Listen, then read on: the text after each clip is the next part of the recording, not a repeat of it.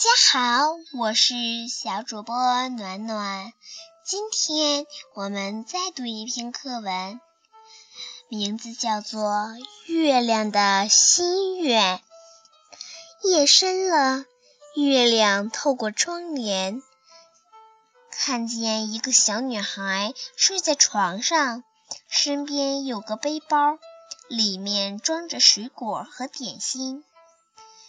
月亮自言自语地说：“明天孩子们去郊游，得去跟太阳公公商量商量，让明天有个好天气。”月亮又来到另一家的窗前，只见一个小女孩正在照顾生病的妈妈。妈妈说：“珍珍，早点睡吧，不要太累了，明天你还要去郊游呢。”妈妈，我不想去了。明天还是和大家一起去玩吧。可是医生说您的病还没好呢。月亮悄悄地离开了窗户，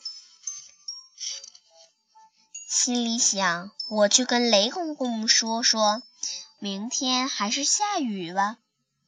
两天后的一个艳阳天，孩子们一个都不少，排着队，愉快地走在郊游的路上。好了，亲爱的小朋友们，今天的课文读完了，我们明天再见。